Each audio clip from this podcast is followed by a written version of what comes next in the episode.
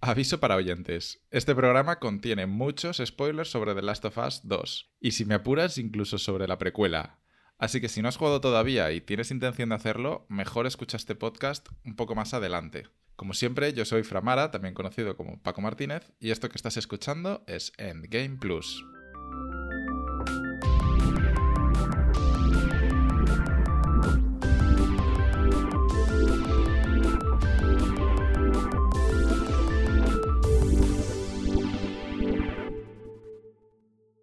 Aunque tú únicamente estás escuchando la versión final del programa, tengo que reconocer que le he dado muchas, muchas vueltas y he grabado varias veces varios audios porque me está costando bastante sacar este programa adelante. Y espero que esta versión que estás escuchando sea lo suficiente buena buena para hacer justicia al juego en el que estamos. Porque The Last of Us 2 tiene muchas, muchas capas, tiene muchas cosas de las que hablar y no me gustaría dejarme nada en el tintero. Cosa que veo bastante improbable y que seguro que cuando esté editando el programa más tarde diré, mierda, se me ha olvidado de hablar de esto o de aquello. Pero es que son tantas las cosas que tiene este juego que abarcarlas en un solo podcast ya independientemente de la duración, pero que no se te pase nada es prácticamente imposible. Pero bueno, vamos a decirlo ya y vamos a quitarnos las caretas. Para mí, The Last of Us no solo es, seguramente será el mejor juego de este año, 2020, porque mucho tiene que sorprenderme lo que queda de año y eso que todavía queda Cyberpunk 2077, sino que también me parece uno de los mejores juegos de la generación, que lo pondría en el top de PlayStation 4 junto con Bloodborne, Nier Automata, God of War y Death Stranding. O sea, todo viva Sony a saco.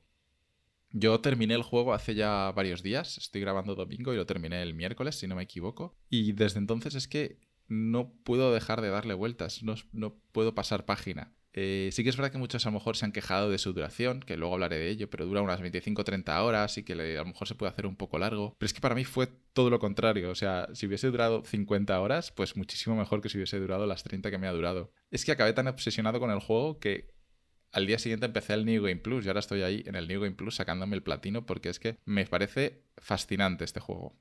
Y es que The Last of Us 2 eh, creo que es uno de esos juegos que te dejan un vacío cuando los terminas y que durante los días venideros estás repasando escenas eh, y momentos del juego en tu cabeza o en mismo YouTube. Yo, por ejemplo, cada dos por tres entro en YouTube y me pongo las covers de Joel de Future Days de Pearl Jam o la versión de Take On Me que canta Ellie en la tienda de música y es que no puedo parar de escucharlos porque es que me parecen dos momentos tan magníficos y que transmiten tanta paz y tanta tranquilidad en toda esa vorágine de violencia que es de Last of Us 2 que estoy obsesionado. Pero bueno, no, no, me estoy adelantando y estoy yendo un poco a salto de mata. Quería organizar este podcast en dos, eh, en dos partes. Una parte, la parte que sería narrativa, que sería historia y personajes, y luego ya una parte de mecánicas, la parte jugable, la parte de diseño y, y demás. Así que mm, voy a ver si lo puedo organizar de una manera que sea interesante para escuchar.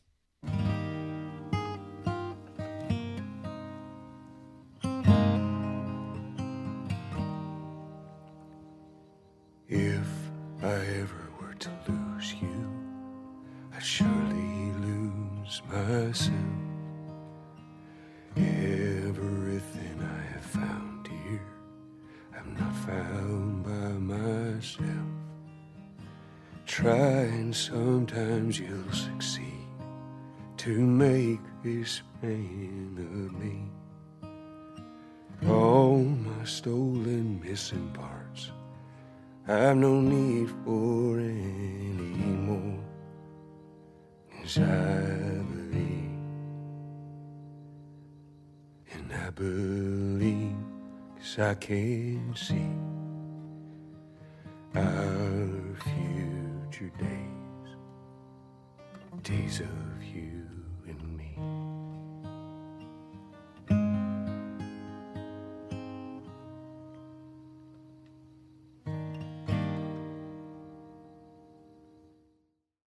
Para ponernos en situación voy a explicar brevemente la trama de The Last of Us 2 muy rápidamente, muy en breves pinceladas, porque entiendo que si estás escuchando esto es porque has jugado al juego, porque esto es full spoilers. Pero bueno, The Last of Us parte 2 se llama parte 2 precisamente porque es la consecuencia de The Last of Us 1 o el original que conocemos. En el primero termina con que Joel se carga a un montón de gente inocente o relativamente inocente dentro de lo que es el universo eh, de The Last of Us para salvar a Ellie.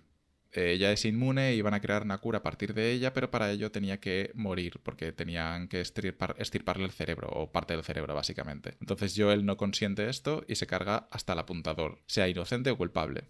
Por lo tanto, a consecuencia de las acciones de Joel, Abby entra en escena. Abby es la hija del médico que iba a operar a Ellie y que Joel mata. Abby únicamente busca venganza y por tanto mata a Joel delante de Ellie de una manera bastante violenta y sádica. De nuevo, acción-consecuencia. Así que después de este primer tú mataste a mi padre, prepárate para, morir, viene un segundo tú mataste a mi padrastro, prepárate para morir, y así que Ellie se va en busca de Abby para matarla. Esa es la premisa del juego, y de ahí parte todo lo que es The Last of Us parte 2.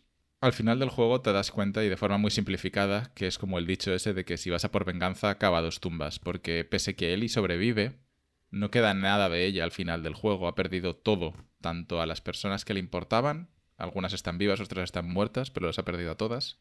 Ha perdido a Joel y ha perdido los recuerdos de Joel y la conexión con Joel, que de la que luego hablaré. Y ha perdido sobre todo su humanidad. Es un juguete roto que ya nunca más va a poder recomponerse después de esto.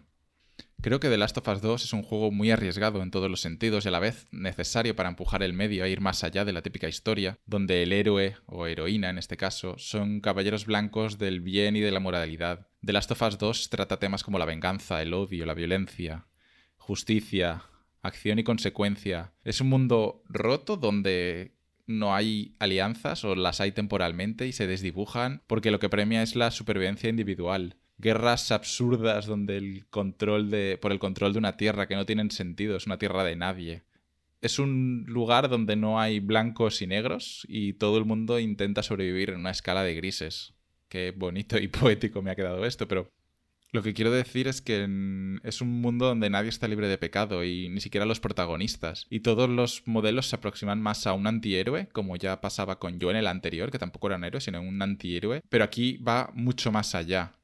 The Last of Us parte 2 cuenta con dos protagonistas, eh, dos protagonistas femeninas en este caso, que además son las dos caras de una misma moneda o de una misma historia, como las vidas de una impactan en la otra. Por un lado tenemos a Ellie, que por supuesto juega con ventaja porque no tiene que hacer nada para tenernos de su lado y haga lo que haga, sus acciones van a estar relativamente justificadas a los ojos de los espectadores o de los jugadores, independientemente de lo bien o mal que estén moralmente un poco lo que pasó con Joel en la primera, en la primera entrega. Eh, obviamente matar, por ejemplo, a, todos a todo el hospital de las luciérnagas para salvar a Ellie puede ser cuestionable y puede estar mal, pero mm, después de todo el recorrido de Last of Us 1 entendemos el motivo, entendemos por qué lo hace y lo justificamos y lo aceptamos. Y con Eli pasa un poco lo mismo. Da igual a cuántas personas mate, a cuántas personas terrorice, porque esa es la palabra, que al final entendemos que está buscando venganza porque le han arrebatado aquello que más quiere. Y lo aceptamos y lo entendemos y estamos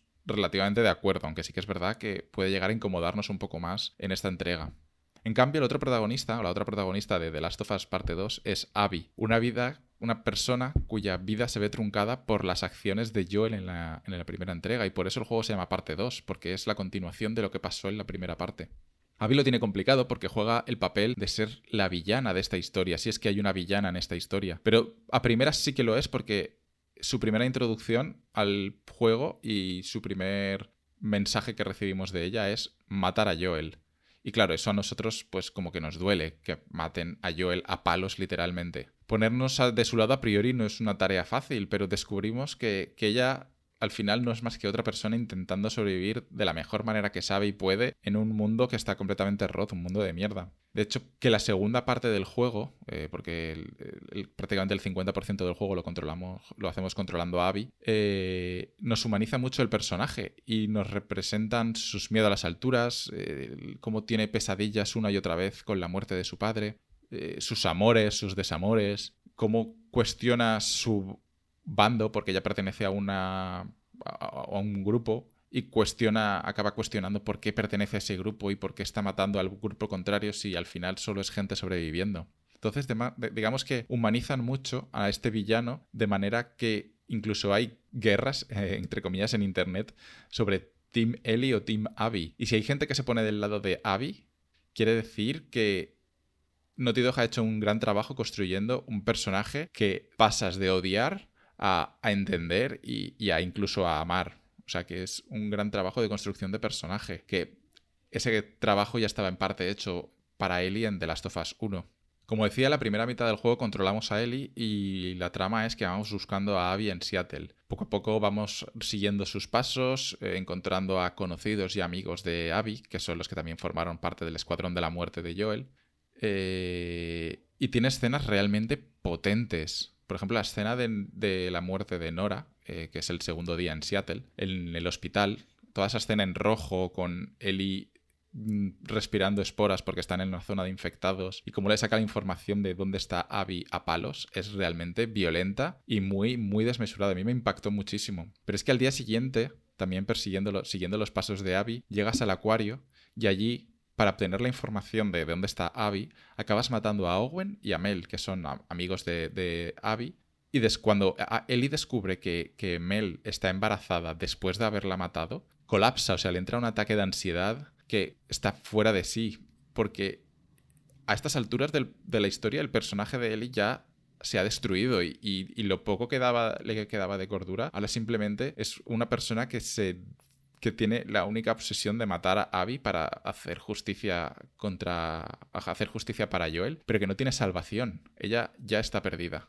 Y es aquí en el clímax de, la, situación personal de Ellie, donde los caminos de Ellie y Abby se cruzan por primera vez. Y el juego cambia, el ritmo cambia completamente, porque cuando va a producirse ese desenlace del cruce, del enfrentamiento, se corta y empezamos a controlar a Abby tres días antes. Si hemos jugado tres días con, con Ellie, ahora vamos a jugar tres días con Abby, los eventos paralelos que han sucedido en esta historia. Y así como la historia de Ellie era enfocada en la venganza y en encontrar a Abby, la historia de Abby es totalmente diferente porque ella no tiene constancia de que él iba por ella, ella no sabe nada, ella simplemente está viviendo un día más de su vida de, de en Seattle, que pertenece a los, a los lobos que se llaman en el juego. Y los lobos están en una guerra con los Scars o los Serafitas, que o será, algo así se llaman, que es otro bando que, está es que pelean con los que pelean por el control de Seattle. Y además te pintan esta guerra entre las dos facciones como una guerra totalmente absurda en la que está muriendo gente a saco de los dos lados y en los que nadie va a ganar nada. Lo único que van a ganar es el enemigo invisible de la humanidad yéndose a la mierda. Los tres días de, de Abby en Seattle, los tres días que controlamos a Abby, se enfocan en humanizar a Abby, en enseñarnos quién es Abby, en contarnos sus, todos sus miedos, en contarnos cuáles son sus aspiraciones y temores y cómo se desarrolla como persona y con respecto a, su círculo de, de, amigos de alrededor. No es prácticamente hasta el final del tercer día con Abby, cuando ya has terminado de hacer todo lo que tenías que hacer con Abby, cuando te das cuenta de que han matado a Owen Yamel, que Owen era tu exnovio y con el que todavía tienes eh, muchos sentimientos y te das y, no sabes ni cómo ha pasado, ni qué ha pasado, ni quién ha sido siquiera. Entonces descubres que Ellie está, eh, bueno, la persona que ha matado a tus amigos está en el teatro y vas al teatro y vuelves a ese enfrentamiento donde habíamos dejado en la mitad del juego, vuelves a ese clímax que se había formado. Aquí por fin eh, pelean Abby y Ellie y Abby deja vivir a Ellie pese a todo lo que ha hecho. Al final Abby recapacita y la deja vivir en plan no quiero volverte a ver nunca más. Y antes de llegar al final, porque hay un epílogo muy importante en este juego, me gustaría hablar el tema de los flashbacks, cómo The Last of Us utiliza los flashbacks como herramienta para, por un lado, los flashbacks de Ellie se utilizan para desarrollar la relación con Joel durante este, este periodo de 4 o 5 años que separan The Last of Us 1 y The Last of Us 2, cómo esa, esa em, relación se ha ido deteriorando porque Ellie descubre la verdad de que Joel mató a todos para salvarla a ella y no está de acuerdo con esa decisión. Y cómo la relación con Joel ha cogido un tono muy oscuro, están muy separados y lo que empezó siendo un cuento de hadas, por decirlo de alguna manera, tocando la guitarra juntos o pasando el día en el museo, que el flashback del día en el museo de Ellie es tremendo, es de los momentos más bonitos del juego, a cómo ves que acaban por no ni siquiera hablarse cuando hablan es para discutir y te quedas con ese sabor con ese sabor tan amargo de que prácticamente las últimas palabras entre Joel y Ellie fueron de disputa o, o Ellie está enfadada más bien con Joel. En cambio, los flashbacks de Abby se utilizan para humanizar al personaje y para que empaticemos con él, eh, desde que se presenta cuando antes de morir su padre, ese mismo día prácticamente, a cuando llegan a Seattle, ella y Owen, y descubren el acuario, que es un flashback, que es un contrapunto, o bueno, un contrapunto, no, un complemento al día de Ellie en el museo, son muy similares. Lo que quiero decir es que al final utilizan los flashbacks para darnos más contexto y, y profundizar mucho más en los personajes, y que al final vemos como Ellie y Abby, que son dos personajes que el destino ha enfrentado de esta manera, que quizá en otras circunstancias, de haberse cruzado sus caminos por otros motivos, podrían haber sido muy diferente. Y tras la pelea Ellie-Abby en el teatro, donde, como decía, Abby deja vivir a Ellie, llega lo que sería el epílogo o el capítulo final. Un capítulo final largo, de varias horas, dos o tres horas, donde vemos que Ellie han pasado ya varios meses, o incluso a lo mejor un año, y Ellie está viviendo relativamente feliz con Dina, con su amiga y su pareja, en el campo. Y podría decirse que lleva una vida normal y que ha conseguido pasar página de todo aquello, salvo que vemos que realmente no, ya que los fantasmas del pasado siguen atormentándola y sigue teniendo un poco de síndrome postraumático. No es capaz de pasar página y en un momento surge la oportunidad de volver a buscar a Abby porque surge una pista de su paradero y no duda un momento en coger la mochila y volver a, y volver a buscarla para terminar lo que no pudo hacer en Seattle. Ahí nos damos cuenta de que el personaje de Ellie ya no tiene salvación, que está rota, que, piensa que matando a Abby va a poder pasar página y va a poder, y va a poder darle justicia a la muerte de Joel. Pero después de todo lo que ha hecho, mm, da igual que mate a Abby o no, porque está rota y no tiene marcha atrás. Total, que eh, hay un último enfrentamiento entre Abby y Ellie, un muy doloroso enfrentamiento, mm, porque ves que son dos personas que ya no les queda nada, que están totalmente deshechas, tanto por dentro como por fuera, están en un estado pésimo. Y aún así, Ellie no es capaz de pasar página, de dejarle ir a Abby y, que todo se quede ahí. Tienen que hacer un último combate final. Un último combate final en el que, en el momento de la batalla, Ellie pierde dos dedos, que esto luego será relevante. Y al final es Ellie la que está ahogando bajo el agua a Abby. O sea, está a punto ya de matarla. Pero surge un pequeño flashback, un pequeño instante, unos frames en los que se ve a Joel tocando la guitarra y ella entonces para. A mi interpretación es como que Joel no habría querido eso, porque sabe que se va a destruir más a sí misma de lo que ya se ha destruido y que no hay marcha atrás.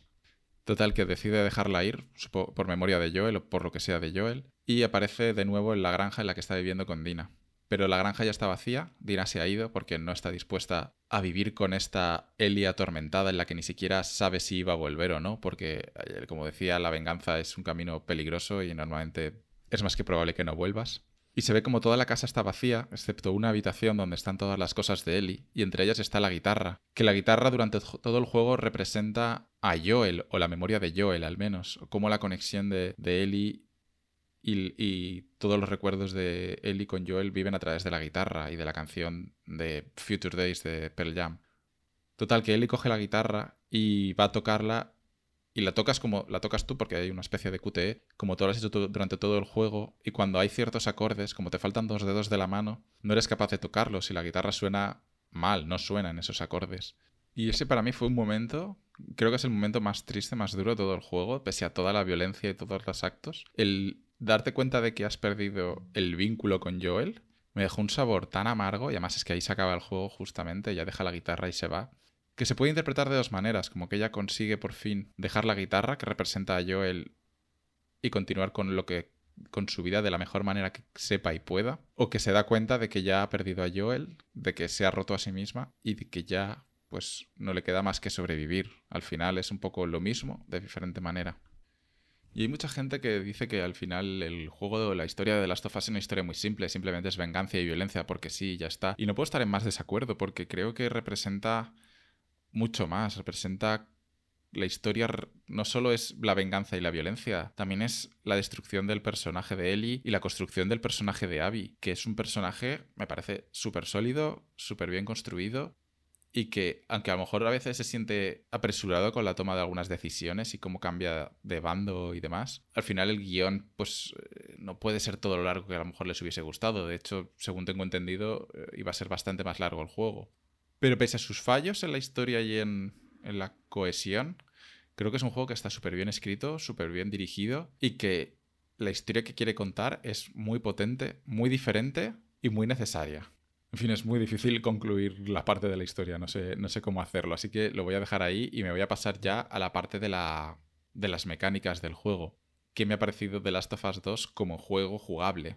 Valga la redundancia. Creo que en todos los sentidos, en ese aspecto, es infinitamente mejor que el 1. El juego sigue, el juego sigue siendo un juego de acción en tercera persona y sigilo. Además, el game loop del juego está muy claro y muy definido es llegas a una zona, eliminas a los enemigos, ya sean humanos o zombies de estos infectados, de plantas. Luteas esa zona, avanzas a la siguiente y repetir todo el rato ese mismo bucle. Y aunque entiendo que haya gente que le haya podido parecer un bucle que durante mucho tiempo se puede hacer pesado y repetitivo, yo me lo he pasado en grande, no en ningún momento me he aburrido. Me ha parecido muy adictivo porque están muy bien hechas las mecánicas del juego. Todo, desde todas las animaciones, todos los sonidos. Es que el, apartado del sonido de este juego es increíble. Como el sonido de las armas, el sonido de los enemigos, el sonido del viento, el sonido de la lluvia, todo te mete tan dentro del juego.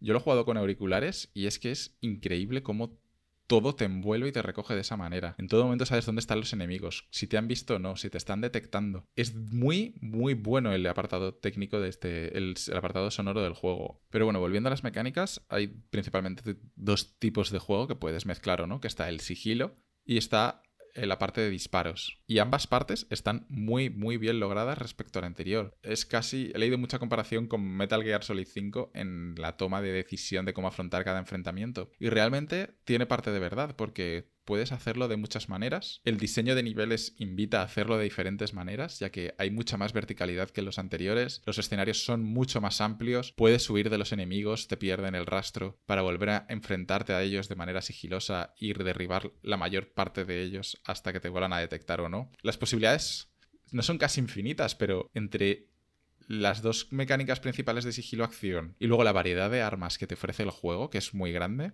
o relativamente grande para este tipo de juego, creo que tienes un abanico de posibilidades por explorar inmenso. Además, han introducido el salto, que aunque parezca una chorrada, le da muchísima verticalidad, al juego y muchísimas posibilidades a la hora de moverte por el escenario. Incluso te puedes tumbar en el suelo, no solo te puedes agachar, sino que además te puedes tumbar para esquivar a los enemigos o hacer más invisible a los enemigos. O sea que lo que decía, las posibilidades son muy Metal Gear en ese sentido, Metal Gear 5. Pero al final creo que el principal problema del juego, o el que más gente le habrá achacado el problema, que yo lo, he detectado, pero tampoco me ha molestado, porque bueno, yo de la manera que yo juego me gusta mucho y, si me está gustando lo, disfruto igual, ¿no? Eh, al final son más horas de juego, si no, están, si no son demasiado relleno, que hay parte que lo son, eh, lo disfruto. Pero sí que es verdad que el ritmo del juego sufre a veces, porque cada día es ir a un nuevo lugar, eh, tienes un objetivo final, digamos, de dónde llegar ese día, porque están ahí los enemigos que quieres hacer, lo que sea, lo que quieres hacer ese día. Hasta llegar allí tienes un montón de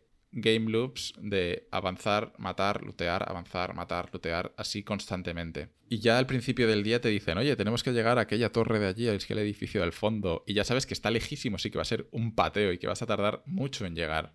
Y a lo mejor tardas cuatro horas de juego, o sea, cuatro horas de tu vida en llegar. Y se te puede hacer un poco pesado, sobre todo cuando ya llevas varios días haciendo lo mismo. Pero a mí me ha parecido un combate tan satisfactorio que lo he disfrutado. Esas horas las he disfrutado muchísimo. Y todas esas horas están rellenadas con conversaciones, si vas con algún compañero, y con contexto que le da más, que enriquece mucho todo lo que es el conjunto global del juego y que aún así merecen la, y que por tanto merecen la pena. Por ejemplo, hay varias escenas en estos mitad de día que yo digo, por ejemplo, con Ellie, la persecución del coche que vas con Jesse es tremenda, un plano secuencia de persecución en el coche que me recordó un montón a Hijos de los Hombres. O otra zona con Abby en la que llegas al puente que vas con Manny y hay un francotirador, que ese francotirador es Tommy. Ese trozo, el trozo del francotirador, como cada disparo es un trueno que te juegas la vida, me pareció también increíble. Vamos, que el juego tiene momentos que destaca muchísimo y no solo son los finales de cada día, porque obviamente el final de cada día va increciendo el día hasta que llega a ese punto final. Vamos, que sí, que el juego tiene